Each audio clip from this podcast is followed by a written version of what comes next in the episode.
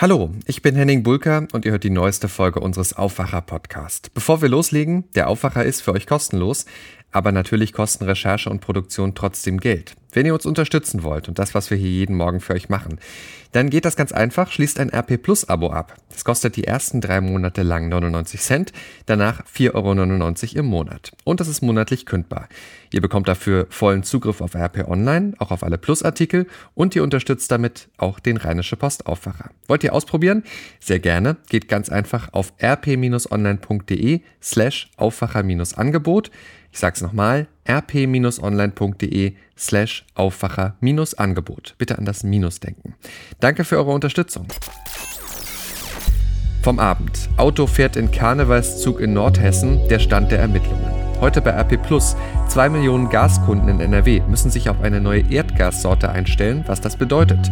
Und es kommt auf uns zu, Italien berät mit seinen Nachbarn und Deutschland über das Coronavirus. Heute ist Dienstag, der 25. Februar 2020. Der Rheinische Post Aufwacher. Der Nachrichtenpodcast am Morgen. Guten Morgen. Ich hoffe, ihr hattet einen guten Rosenmontag, habt die Feierei gut überstanden. Ich bringe euch jetzt auf den aktuellen Stand, was ihr heute Morgen wissen müsst. Und ich weiß nicht, wie es euch ging. Ich war selber gestern an Rosenmontag unterwegs, habe mir den Zoch in Düsseldorf angeschaut und dann erst später einen Blick auf mein Handy geworfen und die ganzen Benachrichtigungen gelesen, die äh, mich dann ziemlich schockiert haben. 30 Verletzte in Nordhessen, Mann fährt mit Auto in Karnevalszug. Eine schlimme Nachricht, die gestern auch das bunte Treiben in NRW in Teilen überschattet hat. Schauen wir drauf, was da passiert ist. Ereignet hat sich der Vorfall in Volkmaßen in Nordhessen. Der mutmaßliche Täter ist ein 29-Jähriger. Er soll sein Auto mit Absicht in Besucher des Rosenmontagszugs in dem kleinen Ort gelenkt haben. Vorsatz ja, aber kein Anschlag. Das ist die Einschätzung der Polizei bisher. 30 Menschen wurden verletzt, darunter viele Kinder. Heute gehen die Ermittlungen weiter, denn noch viele Fragen sind offen. Jan-Henne Reitzer berichtet für die Deutsche Presseagentur, es gibt ja nur wenig bestätigte Informationen über den Fahrer bisher, aber viele Gerüchte. Was kann man denn schon sicher über den Mann sagen? Sicher ist, dass der Mann aus Volkmaßen kommt und dass auch er verletzt wurde. Wie es ihm jetzt genau geht und ob er vernehmungsfähig ist, das ist schon nicht mehr so genau bekannt. Ziemlich sicher ist, dass der 29-Jährige der Polizei aus der Vergangenheit bekannt ist wegen Beleidigung, Hausfriedensbruch und Nötigung. Ein Extremist soll er aber nicht gewesen sein. Ja, und besonders unbegreiflich ist, dass der Fahrer wohl vor allem versucht hat, Kinder zu überfahren, aber auch das ist noch nicht offiziell bestätigt und es gibt deshalb auch noch keine Erklärung dafür. Es gibt ja noch einen zweiten Verdächtigen. Welche Rolle soll der gespielt haben? Da geht es darum, dass der zweite Verdächtige das Auto gefilmt haben soll. Aber auch dazu gibt es mehr Fragen als Antworten. War es ein Schaulustiger oder wusste der Festgenommene, was gleich passieren wird und hat deshalb gezielt gefilmt? Insgesamt gibt es ganz viele zum Teil widersprüchliche Informationen zu dem Fall. Deshalb warnt die Polizei auch vor Falschinformationen, vor allem im Internet. Wer Fotos oder Videos von der Fahrt oder dem Ort des Geschehens in Volkmaßen hat, soll die der Polizei zur Verfügung stellen, sie aber nicht twittern oder sonst wo ins Netz stellen. Wie geht's denn jetzt weiter? Also wann gibt's weitere Informationen? Der Fahrer soll einem Ermittlungsrichter vorgeführt werden, sobald es sein Gesundheitszustand zulässt. Ja, und spätestens dann müssten die Ermittler auch neue Informationen rausgeben. Sie haben ja auch Zeit gehabt, um im Umfeld des Mannes Hinweise zu suchen. Wir müssen aber abwarten, sagt Hessens Ministerpräsident Bouffier, so groß das Interesse an Antworten auch ist. Trotzdem rate ich dazu, dass wir besonnen bleiben. Es hilft niemandem, wenn wir jetzt wild durcheinander spekulieren. Ja, und unter den Opfern sind auch Schwerstverletzte. Da müssen wir ebenfalls abwarten, wie sich ihr Zustand weiterentwickelt. Jan-Henne Reitze, Dankeschön. Und wenn es neue Infos zu dem Fall gibt, dann lest ihr sie natürlich bei RP Online. Dort findet ihr heute Morgen unter anderem einen Augenzeugenbericht. Die Frage ist, was bedeutet all das jetzt für den Karneval hier in NRW? Schließlich gibt es hier heute auch nochmal Karnevalsumzüge, der wohl wichtigste in Mönchengladbach. Dort beginnt um 13.11 Uhr der Veilchen-Dienstagszug. Eine Absage steht hier nicht ins Haus. Die Sicherheitsvorkehrungen werden aber nochmal überprüft, vor dem Hintergrund, was in Hessen passiert ist. Gestern hat das NRW-Innenministerium einen Regierungserlass herausgegeben an alle Kreispolizeibehörden. Die sollen besonders auf die Zugwege achten und auf Orte, wo sich Menschentrauben bilden und die besonders sichern. Gestern ist zum Glück in NRW weitgehend alles gut gegangen. Das Wetter hat zumindest insoweit mitgespielt, dass es nur geregnet hat, aber nicht gestürmt hat. Hunderttausende haben etwa in Düsseldorf gefeiert beim Rosenmontagszug. Das ist der gute Mix, dass alle wirklich gute Laune haben, ganz, ganz viele Touristen von auswärts da sind, sich freuen, das hier alles angucken zu können und äh, ja, die nette Stimmung, trotz des schlechten Wetters, das macht es halt immer so aus. Man kommt trotzdem gerne feiern.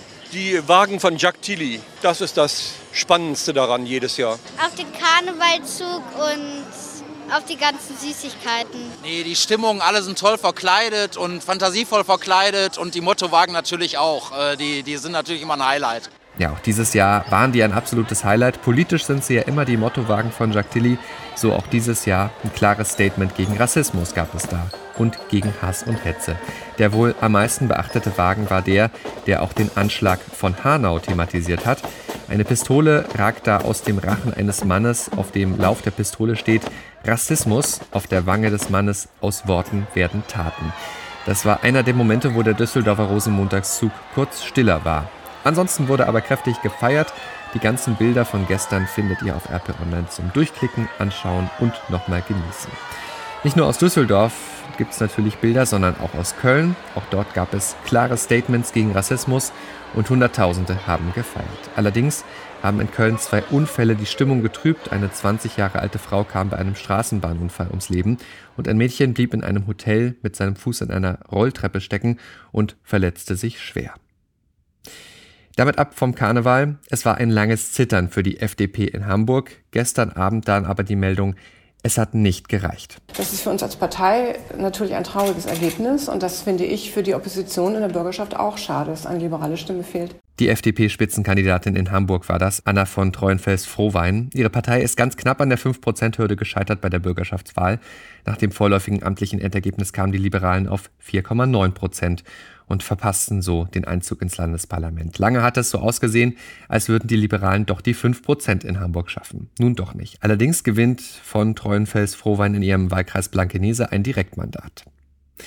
Harvey Weinstein ist schuldig wegen Vergewaltigung und sexueller Nötigung an zwei Frauen. So ist es nun entschieden. Ein US-Gericht hat den früheren Hollywood-Mogul gestern schuldig gesprochen. Ein Meilenstein für die MeToo-Bewegung. Zwölf Geschworene verurteilten den 67-Jährigen gestern in New York. Nicht schuldig sei Weinstein aber in den beiden schwersten Anklagepunkten des raubtierhaften sexuellen Angriffs sowie einem noch schwereren Vorwurf bezüglich Vergewaltigung. Weinstein drohen bis zu 25 Jahre Haft. Er nahm das Urteil äußerlich teilnahmslos hin, wurde in Handschellen abgeführt. Das Strafmaß soll am 11. März bekannt gegeben werden. Seine Anwälte wollen in Berufung gehen. Und damit zu dem, was ihr heute bei RP Plus lest. Und da geht's heute um Gas, denn weite Teile von NRW werden bald mit einer neuen Erdgassorte versorgt. Die Netzbetreiber stellen um, Gaskunden müssen dafür alle Geräte in ihrem Haushalt umrüsten lassen und das kann teuer werden. Die wichtigsten Fragen beantworten wir heute bei uns. Erstmal die wichtigsten Fakten. Umgestellt wird von niedrigkalorischem auf hochkalorisches Erdgas. Das hat einen höheren Methangehalt. In NRW sind davon zwei Millionen Kunden betroffen.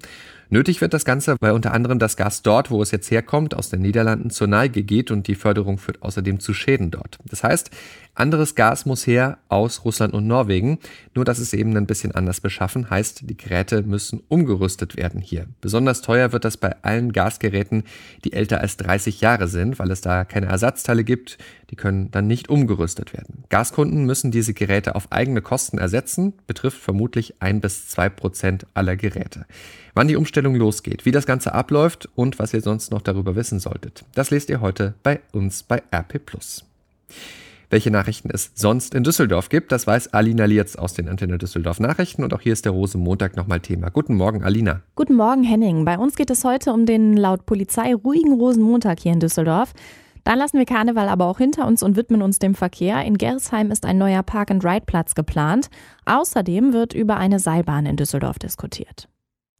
Rund 600.000 Menschen haben gestern den Rosenmontagszug hier in Düsseldorf angeschaut. Für die Ordnungs- und Rettungskräfte gab es deshalb einige Einsätze. Die Feuerwehr, die musste sich zum Beispiel mehrere Male um Menschen kümmern, die Kreislaufprobleme oder zu viel Alkohol getrunken hatten. Ansonsten war es laut Polizei aber ein allgemein ruhiger Rosenmontag hier in Düsseldorf. Antenne Düsseldorf-Reporterin Charlotte Großer weiß mehr. Für die Rettungskräfte gab es beim Zug selbst nur einen größeren Einsatz. Am Ende der Kö, kurz vor dem Corneliusplatz, war ein Krampfanfall gemeldet worden. Der Zug musste kurz anhalten, um die Einsatzkräfte durchzulassen. Im späteren Verlauf gab es direkt neben der Zugstrecke an der Oper einen Einsatz. Dort steckten vier Menschen in einem Aufzug fest. Sie konnten innerhalb von zehn Minuten befreit werden. Bevor der Zug sich in Bewegung setzen konnte, musste 78 Mal der Abschlepper wegen Falschparkern entlang des Zugweges kommen. Wildpinkler hat das Ordnungsamt an diesem Rosenmontag nicht erwischt. Unser nächstes Thema ist ein Park-and-Ride-Platz in Gerresheim. Er soll an der Haierstraße liegen und Platz für fast 170 Autos haben. Ein Vorteil des Geländes ist, dass es verkehrsgünstig liegt. Dazu weiß Antenne Düsseldorf-Reporterin Susi Makarewitsch mehr. Auf dem Grundstück war letztes Jahr noch der Cirque du Soleil aufgebaut. Deswegen ist die Fläche auch schon befestigt, sodass der Parkplatz nur noch markiert werden muss. Er liegt in der Nähe der S-Bahn-Haltestelle Gerresheim. Auch Stadtbahnen, Busse und Metrobusse halten dort. Für Pendler, die aus dem Norden kommen, soll auch noch ein Park-and-Ride-Platz an der Messe mit 500 Stellplätzen gebaut werden. Und kommenden Monat eröffnet noch der neue Parkplatz an der Ickerswader Straße. Und zuletzt stellen wir uns noch die Frage, ob es in Zukunft in Düsseldorf eine Seilbahn geben wird. Die die soll zur Bergischen Kaserne in Hubbelrath führen. Und darüber wird morgen im Rathaus gesprochen. Konkret geht es um die Strecke zwischen Gerresheim und einem neuen Wohngebiet.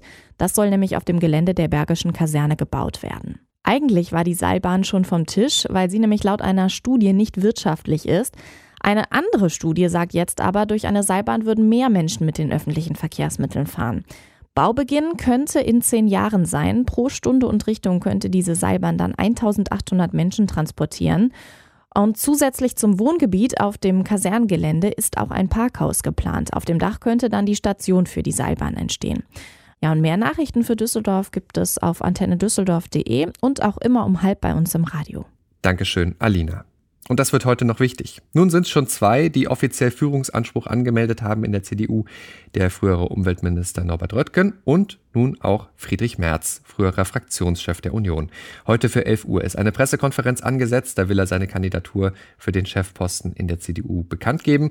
Schon gestern Abend hat sich Friedrich Merz geäußert bei einem Auftritt in Mecklenburg-Vorpommern. Ich treibe da nichts Persönliches, nicht irgendwelcher Ehrgeiz oder irgendwas, was rückwärtsgewandt ist. Mich treibt diese Frage um, wie wir das in unserer großen, stolzen Partei hinbekommen können, dass wir dieser Verantwortung, in die wir gestellt sind, vor den Menschen in diesem Land, auch in den nächsten Jahren und vielleicht Jahrzehnten gerecht werden. Auch NRW-Ministerpräsident Armin Laschet und Gesundheitsminister Jens Spahn haben Führungsansprüche. Sie haben ihre Kandidatur für den CDU-Chefposten aber noch nicht offiziell erklärt. Damit blicken wir nach Italien. Dort macht das Coronavirus den Behörden weiter Sorgen. Mittlerweile sind dort sieben Menschen gestorben an dem Virus. Alle Patienten hatten Vorerkrankungen, waren also offenbar bereits geschwächt. 220 Menschen sind infiziert, trotz drastischer Maßnahmen wie einer Sperrzone. Angesichts der raschen Ausbreitung berät die italienische Regierung heute mit den Nachbarländern und Deutschland über die Lage. Auch Bundesgesundheitsminister Jens Spahn reist dazu nach Rom. An dem Treffen am Nachmittag sollen neben dem Gastgeber zudem die Amtskollegen aus Slowenien, Frankreich, der Schweiz und Österreich teilnehmen. Wie groß ist die Sorge in anderen europäischen Ländern? Welche Vorbereitungen werden getroffen in Bezug auf das Coronavirus? Die Frage gebe ich weiter an die Korrespondenten der Deutschen Presseagentur. Zuerst an Matthias Röder in Wien. Österreich ist wachsam und sieht sich gut vorbereitet, sollte tatsächlich auch in der Alpenrepublik ein Covid-19-Fall auftreten. Die Hoffnung ist, dass nach einem positiven Test auf die neue Lungenkrankheit schnell gehandelt wird und zum Beispiel auch alle Kontaktpersonen identifiziert werden können. In den Bundesländern Ländern mit starkem Italienbezug wie Tirol und Kärnten ist die Anspannung deutlich gewachsen, seitdem das Nachbarland so viele Infizierte hat. Konkrete Maßnahmen wie die Schließung von Schulen und Theatern gibt es aber nicht. Vielmehr soll eine Infokampagne der Regierung die Österreicher aufklären, wie sie sich einfach und wirksam schützen können. Dazu zählt häufiges Händewaschen und das gilt nicht nur für Österreich. Damit zu Dorothea Finkbeiner in Paris. Wie ist dort die Lage? Hier in Frankreich dürfen Schüler, die ihre Winterferien jetzt in China, Hongkong, Südkorea oder den von der Epidemie betroffenen norditalienischen Regionen verbracht haben, vorerst nicht zum Unterricht, sondern müssen mindestens 14 Tage zu Hause bleiben, auch wenn sie keine typischen Symptome zeigen. Die Grenze zu Italien aber bleibt grundsätzlich offen. Frankreich selbst hat letzten Informationen zufolge nur zwölf Infizierte. Dennoch sind 70 Krankenhäuser bereit für die Behandlung von Corona-Patienten und es wurden zig Millionen zusätzliche Schutzmasken bestellt. Philipp Detlefs in London, welche Vorkehrungen werden denn in Großbritannien getroffen? Ja, hier in Großbritannien werden auch zunehmend Sicherheitsvorkehrungen getroffen. Vor kurzem soll zum Beispiel ein Betroffener hier in London an einer Konferenz teilgenommen haben und danach wurden die rund 200 Teilnehmer erstmal aufgefordert, ihr Zuhause nicht zu verlassen, jedenfalls falls sie Symptome wie Fieber oder Husten entwickeln. Und vor knapp zwei Wochen, da gab es einen Fall, bei dem eine Frau hier in London mit dem Taxi zum Krankenhaus gefahren ist und dort trotz anderer Anweisungen direkt in die Notaufnahme gegangen ist. Daraufhin mussten die Mitarbeiter dann erstmal in Quarantäne. Bis zum Wochenende war in Großbritannien die Rede von 13 13 Menschen, die sich mit dem Coronavirus infiziert haben. Und auch hier wächst die Sorge vor einer Ausbreitung. Takis Zaphos in Athen. Wie ist die Lage bei euch? Hier in Griechenland sind bislang keine Coronavirus-Fälle erfasst worden. Da aber der Virus sich im Nachbarland Italien rasant ausbreitet und Zehntausende Griechen dort leben, ist das gesamte Gesundheitssystem in Alarmbereitschaft versetzt worden. Die Besatzungen und die Reisenden der Fähren, die zwischen Griechenland und Italien pendeln, werden informiert, damit mögliche Verdachtsfälle rasch isoliert werden können. Keine Panik, sagt das Gesundheitsministerium immer wieder, alles sei unter Kontrolle. Dankeschön für all diese Einschätzungen. Kommen wir zurück hierher nach NRW. Hier erfahren wir heute, wie sich die Zahl der Verkehrsunfälle entwickelt hat. NRW-Innenminister Herbert Reul gibt neue Zahlen dazu bekannt. Zuletzt war die Zahl der Toten und Schwerverletzten bei Verkehrsunfällen gestiegen. 2018 kamen 490 Menschen auf den NRW-Straßen ums Leben bei Unfällen. Insgesamt gab es mehr als 660.000 Unfälle. In Indien gibt es gerade hohen Besuch von US-Präsident Donald Trump. Er besucht das Land. Am zweiten und letzten Tag seines Besuchs führt Trump bilaterale Gespräche mit dem indischen Premierminister Narendra Modi. Außerdem wird Trump in der Hauptstadt Neu-Delhi einen Kranz an einer Gedenkstätte für Mahatma Gandhi niederlegen, den einstigen Helden der indischen Unabhängigkeitsbewegung. Abends gibt es dann ein Staatsbankett.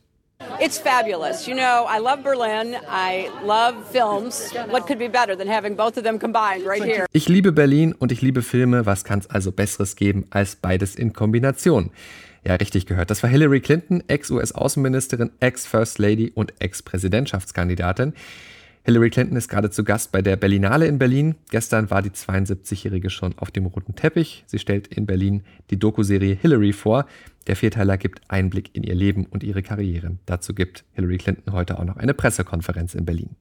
Und dann ist heute noch Fußball, Champions League. Der FC Bayern München geht mit klaren Ambitionen in das Duell mit dem FC Chelsea.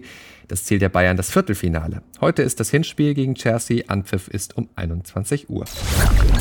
Damit schauen wir noch aufs Wetter für NRW. Viele Wolken gibt es da heute, einzelne Schauer sind auch drin, meldet der Deutsche Wetterdienst und er warnt vor starkem Wind, auch in Mönchengladbach, wo ja heute Veilchen Dienstagszug ist. Bis Windstärke 7 können die Böen bekommen. Nicht stürmisch, aber merken werden das die Jacken trotzdem.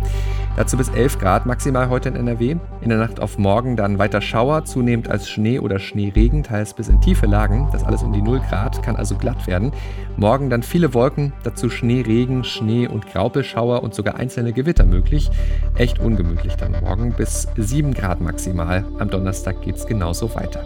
Das war der Rheinische Postaufwacher vom 25. Februar 2020. Ich bin Henning Bulker und morgen sind wir dann mit einer neuen Ausgabe wieder für euch da. Ciao, ciao. Mehr bei uns im Netz www.rp-online.de